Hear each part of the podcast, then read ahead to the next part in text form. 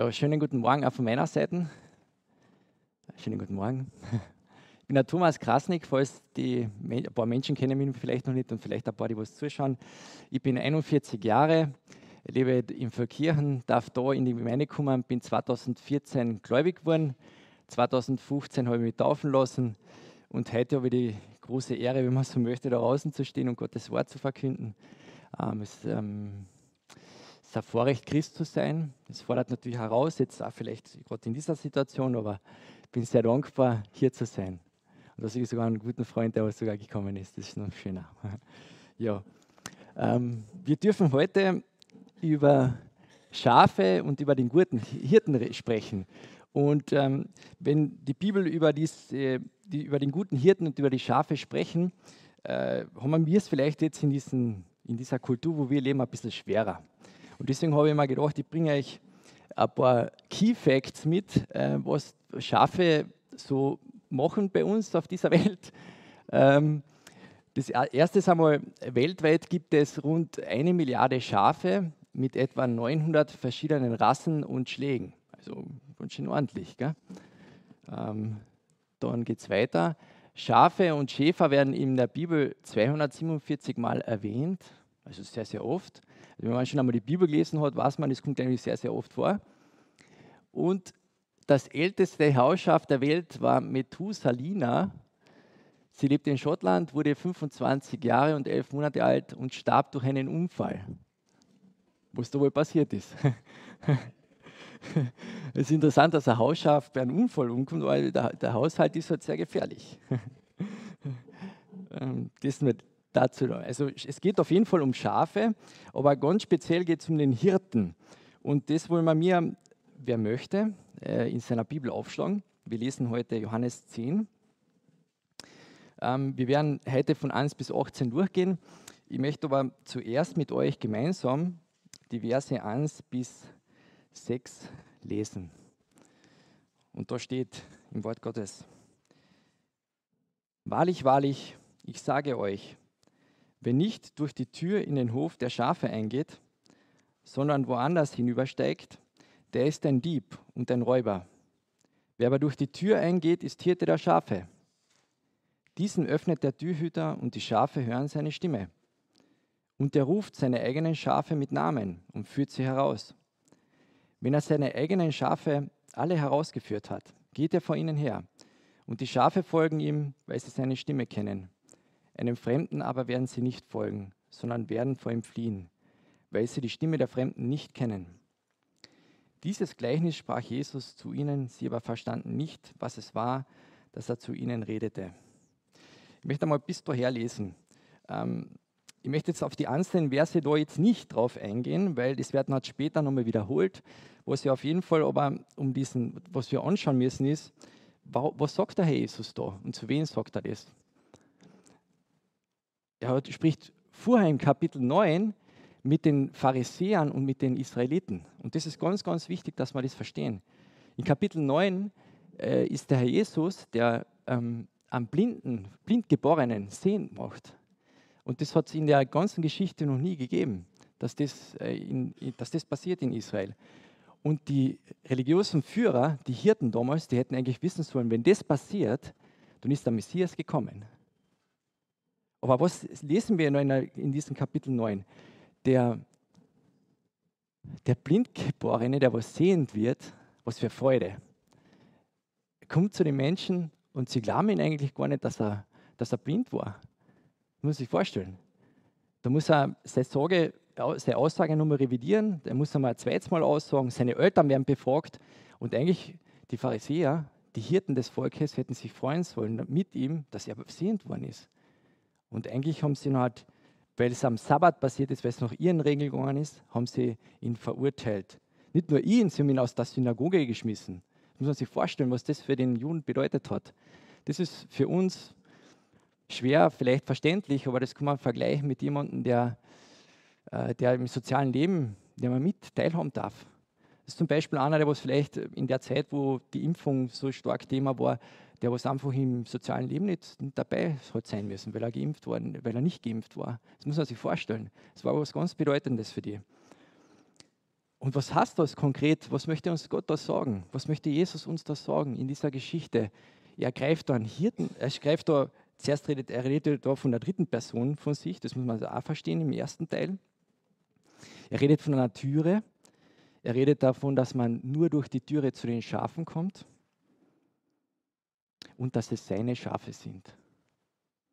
Also niemand hat Anrecht auf die Schafe außer er. Und das ist gut, dass wir das verstehen. Also es gibt eine Vorgeschichte zu diesem Kapitel 10. Und das Schöne ist, wenn wir weiterlesen dürfen, in Johannes 10, Verse 7 bis 8, und das machen wir jetzt wirklich Vers für Vers. Das schauen wir uns jetzt ganz genau an. Weil es ist eigentlich eine Wiederholung von dem, was eigentlich Jesus bereits gesagt hat. Jesus sprach nun wiederum zu ihnen: Wahrlich, wahrlich, ich sage euch, ich bin die Tür der Schafe. Alle, die vor mir gekommen sind, sind Diebe und Räuber, aber die Schafe hörten nicht auf sie. Wahrlich, wahrlich, das betont er jetzt zum zweiten Mal. Und das ist ganz, ganz wichtig. Man kann auch das sagen mit, äh, man könnte das auch mit Amen, Amen vergleichen. Es ist wirklich ganz, ganz bekräftigt, was der Herr Jesus da sagt. Es ist auch ganz, ganz wichtig, dass wir das verstehen. Und er wiederholt sich und wie gut, dass sich der Herr Jesus wiederholt, weil wir brauchen die Wiederholung auch. Ich brauche sie. Wenn wir das Wort lesen, es spricht immer neu zu uns. Und deswegen bin ich unter das nochmal. Wahrlich, wahrlich. Es ist auch ganz was Wichtiges, was ich euch jetzt zum Sagen habe. Ich bin die Türe. Ja, was ist das jetzt? Gell? Der Jesus ist die Türe. Was darf man da verstehen? Wenn ich da jetzt reinkomme bei der Türe, habe ich jetzt, bin ich jetzt zu Jesus gekommen oder möchte da Gott uns was anderes sagen? Die Türe der Schafe, Jesus ist ja eine Person. Das heißt, wenn wir die Person in unserem Leben aufnehmen, in unsere Herzen, mit ihm Beziehung pflegen, mit ihm äh, ihn annehmen, dann haben wir bereits diese Türe aufgemacht oder ist der Herr Jesus reingekommen. Das will er damit sagen. Und nicht nur das, dieser Text ist ja speziell auch für die Israeliten geschrieben worden und den beziehen wir oft auf uns, dürfen wir auch, aber ist, diese Aussage sagt ja, du warst in einem Hof im Gesetz und ich hole dich da raus, weil das Gesetz kann niemand halten ich habe es gehalten zu 100 Prozent. Und ich komme, die, ich komme zu dir, damit du rauskommst aus diesem Gesetz, auf den, damit du Weide findest. Das lesen wir aber später dann auch noch. Also der Herr Jesus ist die Türe, der was uns frei macht. Der Jesus ist die Türe. Und er geht auf diese falschen Führer ein. Alle, die vor mir gekommen sind, sind Diebe und Räuber, aber die Schafe hörten nicht auf sie. Und wir haben vorher das Bild gezeichnet gehabt mit, diesem, mit dieser Mauer und dem Hof, wo es eine Türe gibt. Und die Diebe und Räuber steigen eigentlich über die, diese Steinmauer ein. Die gehen nicht bei der Türe hinein. Das heißt, sie müssen eigentlich Christus nehmen als Weg. Sie nehmen den aber gar nicht. Sie steigen über die Mauer hinein zu den Schafen. Und das Gute ist aber, was wir da lesen, die Schafe hören gar nicht auf sie. Sie hören nicht auf sie. Sie kennen die Stimme nicht. Wenn du Schaf bist vom Hirten, dann hörst du seine Stimme. Und wie gut wir die hören oder wie schlecht wir die hören, kommt dann darauf an, wie weit wir beim Hirten sind, wie nahe. Und das kann unterschiedlich in unserem Leben oft sein. Oft sind wir ein bisschen weiter entfernt. Da muss er die vielleicht einmal holen, als verletzt. Aber er holt die zurück. Wichtig ist, dass du ihm vertraust. Und das sehen wir dann später auch noch, wie gut der Hirte eigentlich ist. Diebe und Räuber sind eigentlich ein Bild für, äh, der Räuber macht es brutal und der Dieb macht es schleichend. Und das, ist, ähm, das dürfen wir wissen. Und das sollten wir wissen. Und sie haben eine falsche Autorität dadurch gehabt. Gell? Also der Jesus hat Autorität und darf sie leben. Wenn du über die Mauer steigst und nicht die Christustür nimmst, hast du keine Autorität von ihm. Und wie schön, dass er dort zeichnet, ich bin die Tür. Wenn jemand durch mich eingeht, so wird er errettet werden und wird ein- und ausgehen und Weide finden. Das habe ich jetzt kurz vorher erwähnt. Und das ist ein schönes Bild, oder? Jetzt erwähnt er nur einmal, dass er die Tür ist. Und jetzt wissen wir, okay, wir müssen durch die Tür eingehen zum Herrn Jesus, damit wir Leben haben. Und er schreibt da und er sagt zu uns, du wirst errettet werden. Ja, vor was müssen wir denn errettet werden? Was ist denn unsere Schuld? Mit was haben wir mit Menschen, mit Menschen, die was Gott noch nicht kennen, was ist das größte Problem? Die Sünde, aber was ist die Sünde? Die Sünde ist, Gott nicht zu kennen, gottlos zu sein, ihm nicht, nach ihm zu fragen, einfach zu leben ohne Gott. Das ist die Sünde. Und der Herr Jesus sagt, hey, kommt zu mir, ich habe Leben und das in Überfluss. Und er sagt, ihr werdet bei mir ein- und ausgehen und Weide finden. Jetzt muss man sich vorstellen, wenn man ein Schaf ist, was, was braucht das Schaf? Eine saftige Weide. Und er sagt, du, da wirst du Weide finden. Und das Weide kann man auch vergleichen mit dem Wort Gottes, wenn wir das haben. Da werden wir nicht nur fündig, wir lernen Jesus kennen, dann ist das für uns die Weide, wo wir wirklich ähm, uns laben können an ihm. Und es ist halt nicht nur, dass wir das Wort lesen als Geschichtsbuch, sondern da erkennen wir ihn, wer er ist als Person. Und dann dürfen wir Beziehung mit ihm haben. Das ist so unglaublich wertvoll und so unglaublich schön, weil du hast einen guten Hirten dann als den, der was der gute Hirte auch sein möchte. Was für ein schönes Bild. Was für ein Segen für ihn, der was scharf ist. Und ähm, dass er die versorgt, das Bild zeigt das auch wunderbar. Die Weide ist ja dafür da, dass man sagt, hey, du kannst die, bedien dich, du darfst, du darfst äh, laufen, ein- und ausgehen, fühl dich wohl. Gell? Der Christus macht frei. Christus macht frei. Und was für ein Gegensatz, und das ist jetzt da in diesem Johannes 10, sehen wir immer Gegensätze. Einerseits stellt er die Pharisäer hin in das Licht, was sie sind, erzählt die Wahrheit. Er darf sich vergleichen. Gell? Wir sollten das nicht machen. Wir Gläubige sollten uns nicht vergleichen. Aber der Jesus darf das und der macht das auch. Und er geht auf das ein. Der Dieb kommt nur, um zu stehlen und zu schlachten und zu verderben, in Vers 10. Der Dieb kommt nur, um zu stehlen und zu schlachten und zu verderben. Ich möchte euch da ein Zeugnis erzählen von meinem Leben. Es war vor einigen Jahren, wo ich einen Arbeitskollegen habe kennenlernen dürfen in einer Firma, der, in, hat in einer Wohnzimmerabteilung gearbeitet. Und in, die, die paar, paar, Male, wo ich ihn gesehen habe, ist er für mich, boah, es war schwierig. Er ist so aufgedraht gewesen die ganze Zeit, äh, ist auf 180 gelaufen und mir ist so vorgekommen, jetzt rein gefühlsmäßig, der spielt eigentlich allen was vor. Der ist nicht, der ist nicht da, wo er sein sollte. Ähm, ich habe dann mit dem ein Gespräch haben dürfen und er ist zu mir in die Abteilung aufgekommen und hat wir über, über Gott reden können. Ich versuche immer, wenn es Gott schenkt, über Gott zu reden. Und wir haben, wir haben so große Fenster hinten in der Ausstellung und dann haben wir einen schönen Sonnenuntergang gehabt. Und ich bin zu mir geholt, habe gesagt, schau, das hat Gott für uns gemacht, das dürfen wir genießen.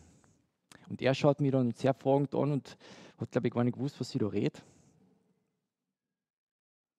Und interessanterweise habe ich mich in der Zeit, genau in der Zeit, mit Selbst, Selbstmord beschäftigt. Warum auch immer, das hat Gott geschenkt. Und ich habe nicht gewusst, wie es ihm geht innerlich. Ich habe gewusst, es passt was nicht mit ihm. Jedenfalls, ich habe mit ihm reden dürfen und ich bin das erzählen können. Ich weiß noch nicht, ob er die, die Stimme gehört hat. Dieses Mal. Auf jeden Fall weiß ich, dass er Online-Stimmen gehört hat. Und diese Online-Stimmen, die haben ihn in den Tod geführt. Weil der hat Selbstmord gemacht, ein paar Wochen später. Und wir dürfen nur echt lesen. Der Dieb kommt nur, um zu stehlen und zu schlachten und zu verderben. Das macht der Feind. Das macht Satan mit uns Menschen, wenn wir seiner Stimme gehorchen. Und das ist Tatsache. Und da müssen wir, der Herr Jesus warnt uns davor, passt auf, welche Stimme er ist. Das ist jetzt ein extremes Beispiel. Aber es gibt für uns ganz andere Beispiele, die uns bewegen. Du als Christ, das hättest du auch besser machen können. Du bist nicht wertvoll. Die kann Gott gar nicht lieben, wenn du das jetzt gemacht hast. Schau die Frau nochmal an. Das sieht dir keiner, kannst du dir nochmal anschauen. Das sind nicht Stimmen von Gott. Das ist der Feind. Und das müssen, dürfen wir unterscheiden. Der Herr Jesus wird niemals, niemals zu dir sagen, dass du nicht wertvoll bist. Das gibt es bei Gott nicht. Das gibt es bei Gott nicht. Wir dürfen uns da Wahrheit ins Auge sehen und das ist auch wichtig, dass wir das verstehen. und dass wir für die Mitmenschen bitten und beten. Ich habe das gar nicht damals gecheckt, ganz vielleicht auch, was, was Sache war. Jesus weiß es. Und aber man, man sieht, was, was mit Menschen gemacht wird, wenn sie auf die Stimme des Feindes hören. Da ist nur Tod und Verderben. Und jetzt wieder der schöne Gegensatz. Gott sei Dank. Es bleibt ja nicht dabei. Es bleibt nicht dabei. Es, der Herr Jesus sagt, ich bin gekommen, damit sie Leben haben und es im Überfluss haben. Was, wie schön. Wir dürfen einen Überfluss leben. Was heißt das? Lebst du in diesem Überfluss? Wenn der Jesus sagt, ich gebe dir Überfluss, was heißt das als Christ? Wenn ich jetzt Christ wäre, dann geht es mir immer gut. Dann habe ich ein, ein dickes, fettes Auto, eine schöne Frau. Ist es das, was der Herr Jesus da meint mit dem Überfluss? Ich glaube, es ist viel mehr. Viel, viel mehr. Da steht nämlich noch weiter. Ich bin der gute Hirte, denn der gute Hirte, denn der gute Hirte lässt sein Leben für die Schafe. Das ist das Leben von Überfluss, weil er seine Herrlichkeit für uns geopfert hat, damit wir das Leben haben, was er aufgegeben hat. Das ist der Überfluss. Das kann man gar nicht begreifen, aber es ist wunderbar. Der Herr Jesus opfert sich für dich und für mich und wir kriegen seinen Überfluss, den er in der Herrlichkeit gehabt hat schenkt er dir und mir. Schenkt er uns. Was, was, was für Schönheit. Sehen wir das oder begreifen wir das ein Stück weit? Das ist so wunderbar. Über das dürfen wir nachdenken. Diesen Überfluss hat er uns gegeben. Den schenkt er uns. Und das ist völlig unverdient. Das ist nicht der Tauschhandel, in was wir irgendwo wir irgendwas noch dazugeben könnten. Das ist total ungerecht in Wirklichkeit, weil ich habe es nicht verdient, draußen zu stehen. Das habe ich nicht verdient. Das habe ich nicht verdient. Das ist seine Gnade, sein Überfluss, den was ich mir schenken habe lassen. Das ist so wunderbar. Und das hat jeder, jeder, der, der Gott kennt, darf diesen Überfluss genießen. Und auf Golgatha sehen wir dann ganz konkret, was das bedeutet hat, sein Leben hinzugeben für dich und für mich, was das getan hat mit ihm. Und er hat es gern getan. Das lesen wir später dann auch noch. Das war nicht deshalb, weil er es müssen hat oder weil es, er hat schon einen Auftrag gekriegt, ja, aber er hat es freiwillig getan. Das lesen wir später. Weiter geht es in Vers 12. Der Mietling aber und der Nichthirte, dem die Schafe nicht gehören, sieht den Wolf kommen und verlässt die Schafe und flieht und der Wolf raubt sie und zerstreut die Schafe. Der Mietling aber flieht, weil er ein Mietling ist und sich nicht um die Schafe kümmert. In meiner Übersetzung steht Mietling, in anderen Übersetzungen steht Arbeiter, Leiharbeiter. Aber wieder ein schönes Bild, was der Herr Jesus zeichnet. Auch wieder den Vergleich. Der gute Hirte kümmert sich um die Schafe und der Leiharbeiter, naja, was wird er machen? Ja, es halt, kriegt halt ein bisschen Geld dafür, gell, damit er die Schafe behüten darf. Das ist, äh, der Raphael hat einen schönen Vergleich letztens gemacht mit dem Auto. Mein Auto werde ich gut pflegen, das werde ich drauf schauen, achten drauf, gell? aber wenn ich natürlich vielleicht nur ein, ein geborgtes Auto habe, ja, putzen muss man es nicht zwingend, gell? aber zurückstellen weiß ihm schon noch. Gell? Ähm, es ist schon interessant. Und das zeichnet ein Bild, was er sagt, auch für die damaligen Führer, dass eigentlich die ja gar nicht besorgt sind um das Wohl des Blinden. Gell? Wenn wir das, das Beispiel jetzt da haben, der Blinde, der was sehend worden ist, wo man sich normalerweise Gott anbeten darf für das, was er getan worden ist, da, da wird dann hergegangen und naja, das, das geht da nicht mit rechten Dingen zu. Und da sehen wir wieder den Kontrast zum guten Hirten, dem du nicht egal bist, wo du sehr wohl, wo er alles getan hat für dich. Und das wir am besten am Kreuze, am Kreuz, was er alles getan hat für dich. Ja, der Mietling. Und ich kann euch gern was vorlesen, was, da, was, was da im Wort steht, was bereits vorausgesagt worden ist. Äh, über die Hirten. Leider. Johannes, äh, Entschuldigung, Hesekiel 34. Und da spricht der Herr Jesus ganz konkret über die falschen Hirten. Und es gibt auch heute falsche Hirten. Über das, über das brauchen wir jetzt aber nicht reden. Wir reden mal über das, äh, dass der, wir wollen ja hinschauen zum guten Hirten. Trotzdem, der Herr Jesus macht einen Bericht über falsche Hirten. Und das wollen wir jetzt anschauen. Das lese ich kurz vor. Äh, Hesekiel 34. Und das Wort des Herrn erging an mich, indem er sprach: Menschensohn, Weissage gegen die Hirten Israels. Weissage und sprich zu ihnen, den Hirten. So spricht der Herr. Wehe den Hirten Israels, die sich selbst weiden. Sollen sie die Hirten nicht die Herde weiden? Sollen die Hirten nicht die Herde weiden?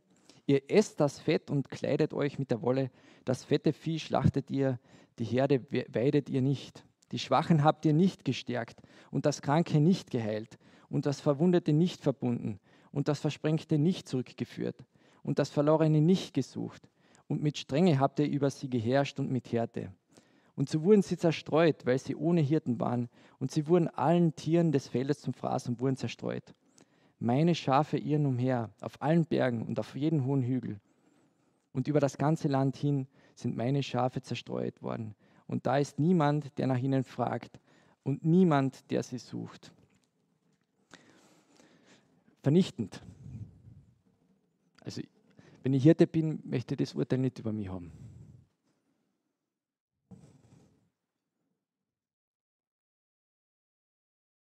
Das Wort Gottes ist ganz klar. Es fordert uns heraus. Aber so schön, es geht immer weiter. Ich bin der gute Hirte. Vers 14. Und ich kenne die meinen und bin gekannt von den meinen. Der Herr Jesus kennt dich mit Haut und Haar. Das ist echt wunderbar. Seit deiner Geburt im Mutterleibe hat dich Gott gebildet und hat dich bereits gesehen. Vor Anbeginn der Zeit warst du bereits auserwählt, ein Kind Gottes zu werden. Das muss man sich vorstellen. Das, das ist ein großer Gott. Den dürfen wir anbeten. Und er kennt dich mit Namen. Er spricht zu dir. Ganz persönlich. Wir haben unterschiedliche starke Beziehungen und ist auch gut so. Das, das, da darf man jetzt nicht eine Wertung machen. Das, ich muss jetzt zu jedem immer die beste Beziehung haben. Zum Nachbarn haben wir ein bisschen, bisschen weniger gute Beziehung, zum, zu dem anderen ein bisschen eine tiefere Beziehung. Das ist alles gut. Da machen wir jetzt keine Wertung. Aber wenn dich Jesus kennt und er spricht dich mit Namen an, dann kennt er dich durch und durch. Und er weiß, wo deine Probleme liegen. Er weiß, wo du Sorgen hast. Er weiß, wo du auch deine Stärken hast.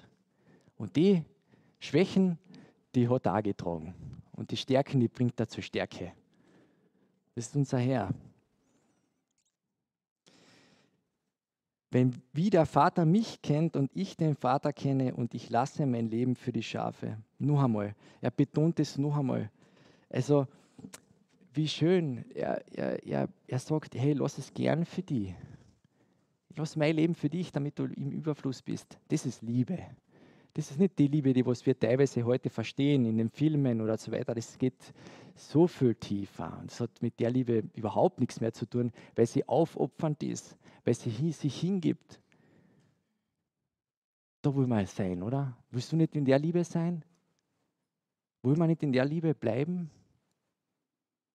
wo er alles getan hat für uns? Da ist es wert zu bleiben. Da ist es wert. Und du bist es wert, weil er alles gegeben hat für dich.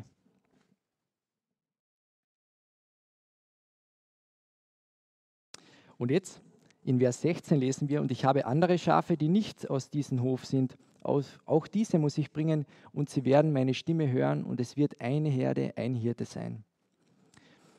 Und wie ich das noch gelesen habe, ah ja, stimmt, eigentlich ist ja das jetzt gar nicht da oben für mich eigentlich gedacht gewesen. Doch, ist es schon. In der damaligen Zeit ist natürlich ganz bestimmt für die Juden gewesen, aber wenn du das oben auf dich beziehst, völlig in Ordnung, das ist auch gut so. Aber der Herr Jesus sagt ganz speziell in diese Zeit hinein, dass diese Schafe, die was jetzt da erwähnt werden, die sind wir, Heiden, ja, die Nicht-Juden. Da werden wir mir gewähnt, erwähnt drinnen. Und das sind wir wir. Wir sind die Schafe, die was zu einer Herde mit den Juden zusammenkommen. Eine Herde, ein Hirte mit unterschiedlichen Aufgaben, aber alles eins, ein Körper, die Gemeinde, Die Gemeinde Jesu, wo jeder Teil davon ist. Du, ich. Und das Haupt ist der Herr Christus. Das Haupt ist Christus. Und wir gehören zu diesem, diesem noch unsichtbaren Leib. Und da ist egal, ob du in Amerika wohnst oder dort bei uns in Europa oder in Afrika, wenn du Teil von Christi bist, gehörst du zu diesem Körper. Das ist ja wunderbar. Das ist ja total bunt auch, gell? und schön. Und wenn du die Tür benutzt hast, vorausgesetzt, sonst bist du nicht sein Schaf. Du gehörst nicht zu ihm, wenn du diese Tür nicht benutzt hast.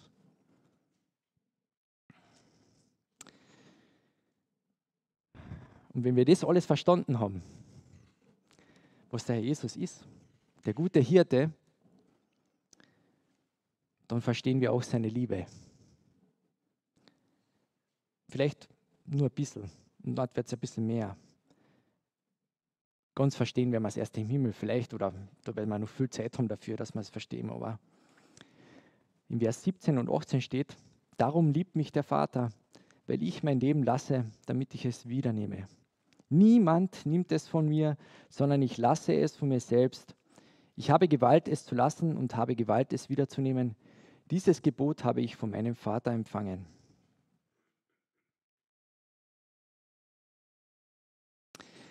Vollmacht hat der Herr Jesus. Vollmacht, das Leben zu geben, von sich aus hin, hinzugeben und es wieder zu nehmen. Das muss sich vorstellen. Er ist gestorben, er hat es am dritten Tag wieder an sich genommen. Er hat Vollmacht. In diese Liebe hinein, diese Beziehung möchte ich einmal noch kurz noch sprechen.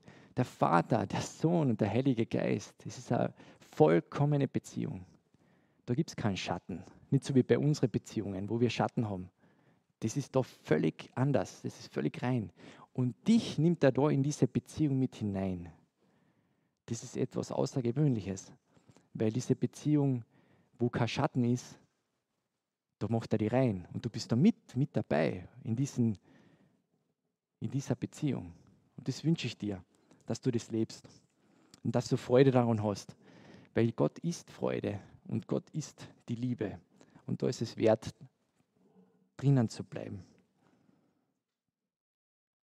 Und zusammenfassend können wir sagen, wenn wir jetzt alle Verse nochmal durchgehen und das weiter studieren, man könnte es auch mit einem Satz sagen. Natürlich sind wir dankbar, dass wir auch darüber reden dürfen, aber mit einem Satz zusammenfassend könnte man sagen, Jesus, Jesus versorgt dich mit allem, was du brauchst. Jesus versorgt dich mit allem, was du brauchst. Glaubst du das? Und wenn ein geliebter Mensch von uns geht, so wie der Georg, wo wir gestern eine Abschlussfeier haben durften, eine schöne, wo wir einen Hirten haben, der was uns trägt. Ich glaube, die Margarete könnte uns davon viel erzählen, was es bedeutet, einen guten Hirten zu haben, jetzt in dieser Zeit. Und wenn du einen guten Hirten hast, dem was das Leid nicht egal ist, dann bist du geborgen. Und diese Geborgenheit, die schenkt er dir und mir unverdient.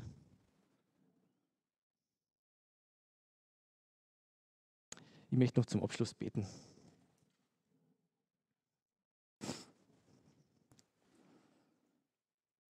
Jo, heiliger Vater, wir staunen. Wir staunen über das, dass du deinen Sohn für uns hingegeben hast. Danke, Herr Jesus, dass du der gute Hirte für uns bist. Dass wir Leben haben im Überfluss. Dass du unsere Sorgen und unsere Ängste, unsere Nöte kennst. Dass du Leben gibst dass du Leben bist und dass wir deine Schafe wollen sein. Danke, dass wir oft störrisch sind, aber dass du auch da uns zurückholst und dass wir lernen, ganz nah bei dir zu sein. Dass wir auf deine Stimme hören. Dass wir unterscheiden, was deine Stimme ist und die Stimme, die was wir gar nicht hören möchten. Aber dass wir das unterscheiden lernen. Danke, Herr Jesus, dass du gut bist durch und durch und dass wir dich haben. Wir loben und preisen dich dafür. Amen.